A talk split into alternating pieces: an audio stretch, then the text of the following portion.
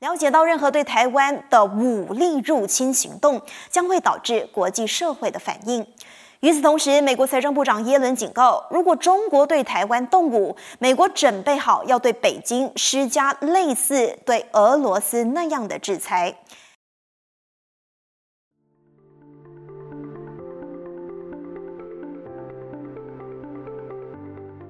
欢迎来到四零四档案馆，在这里我们一起穿越中国数字高墙。中国数字时代本周推荐媒体人权观察。人权观察是一个非盈利、非政府的人权组织。每年，人权观察针对大约九十个国家的人权状况，发布超过一百份的调查报告和简报，经常获得各国和国际媒体的广泛报道。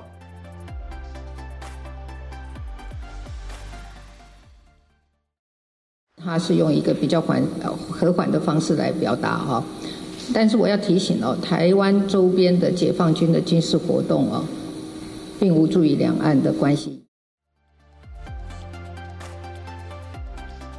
我们刚才听到的是台湾总统蔡英文元旦时的讲话。我们首先关注中国入侵台湾后会怎么样？美国跨党派智库战略与国际研究中心于一月九日发布一份报告，用兵棋推演分析了中国入侵台湾后的结果。这份报告之所以重要，是因为长期以来该智库对于美国政府的政策制定有着重要的影响力。该中心基于历史上两栖登陆战争数据和武器性能数据，利用运筹学设计了一个兵棋推演，并运行了二十四次。其中，在大多数情况下，美日台三方联盟都击败了解放军，并保住了台湾的自治权。基本的推演结果如下：在入侵的头几个小时，解放军摧毁了台湾大部分海军和空军，在强大的火箭部队支持下，中国海军包围了台湾。数以万计的中国士兵乘坐军用两栖船和民用滚装船跨越海峡，在空中突击和空降部队则在滩头后面登陆。然而，解放军的入侵很快就会被发现，台湾的地面部队还是流向了滩头。同时，美国的潜艇、轰炸机和战斗机、攻击机以及日本自卫队的支援迅速削弱了中国的两栖舰队，最终美日台盟军会取得胜利。然而，战争的代价对任何一方来说，都极其惨重，美国和日本会损失几十艘船、几百架飞机，以及牺牲几千名军人，这会导致美国的全球地位在一段时间内受损。台湾方面虽然取得了胜利，但是电力和基础设施会被摧毁，以及经济也将崩溃。中国方面损失则更为严重，解放军海军将会被摧毁，数以万计的士兵将被俘虏，中国经济也将受到巨大损失，甚至可能会动摇中国共产党的统治地位。该报告也指出，美日台盟军取得胜利基于四个条件：第一，台湾必须坚守阵地，一直坚守到美军支援之前，不能投降；第二，台湾不存在乌克兰模式，无法持续运送装备和物资；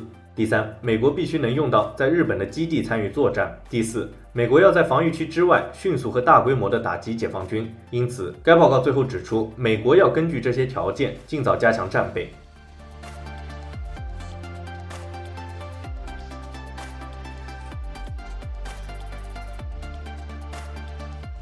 我们接着关注二零二三年世界人权报告。中国人权状况糟糕，但希望仍在。非政府组织人权观察于一月十一日发布了最新的二零二三年世界人权报告。报告中关于中国的部分罗列了香港、新疆、西藏、宗教自由、新型冠状病毒、人权捍卫者、言论自由和女性权利等十四项人权议题，指出中国的人权状况一如既往的糟糕。报告指出，二零二二年中共当局持续打压人权。在报告开头就提到了习近平史无前例的第三个任期，以及四通桥勇士彭载舟的抗议。报告还指出，当局持续实施严格的清零政策，尽管已经有有效的疫苗和药物，仍不容许出现任何确诊病例。这中间发生了大量极度侵犯人权的事件，包括侵犯民众自由迁徙的权利、言论自由的权利，以及由此导致严重的失业问题。此外，该报告像去年一样，依旧关注新疆、西藏和香港等地的人权状况。报告指出，新疆的集中营在严打行动高峰期，多达一百万人被不当关押在政治教育营、看守所和监狱。尽管有些人已经获得释放，但是根据人权观察九月发布的报告指出，仍有大约五十万人遭到中国当局判处徒刑，其中部分人员尚在狱中服刑。西藏地区也面临着同样的问题，地方官员受命对群众实施守法教育，并以奖金鼓励民众相互举报。言论自由方面，报告认为当局持续打压被认为政治敏感的网络内容。八月，网信办表示已经处置社交媒体账号。累计十三点四亿个，清理违法信息逾两千两百万条，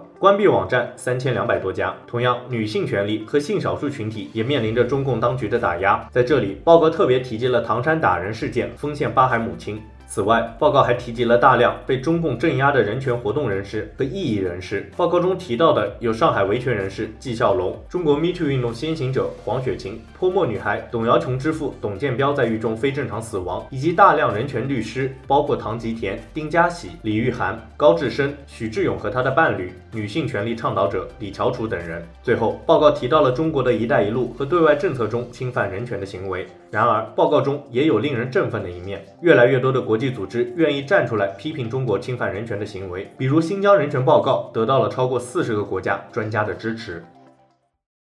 香港市中心沿街布满警察，严密监视港人一举一动。中国近几年对香港的人权迫害已经成为国际社会重大疑虑。英国外交大臣科维利十二日强调，英国会坚定不移地支持港人。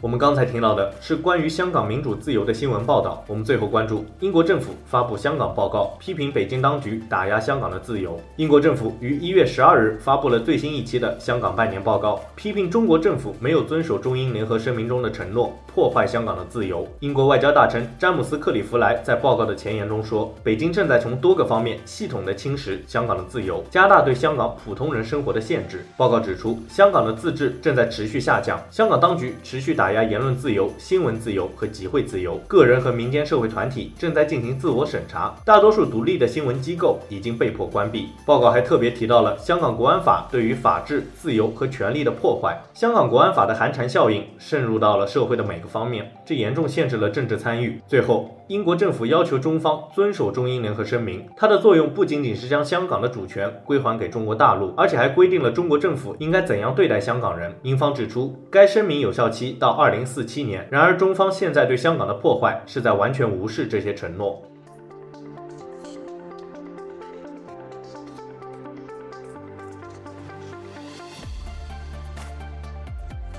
以上就是本期报告会关注的文章。中国数字时代 CDT 致力于记录和传播中文互联网上被审查的信息，以及人们与审查对抗的努力。欢迎大家通过电报、Telegram 平台向我们投稿，为记录和对抗中国网络审查做出你的贡献。投稿地址请见本期播客的文字简介。阅读更多内容，请访问我们的网站 c d t dot m e d i a。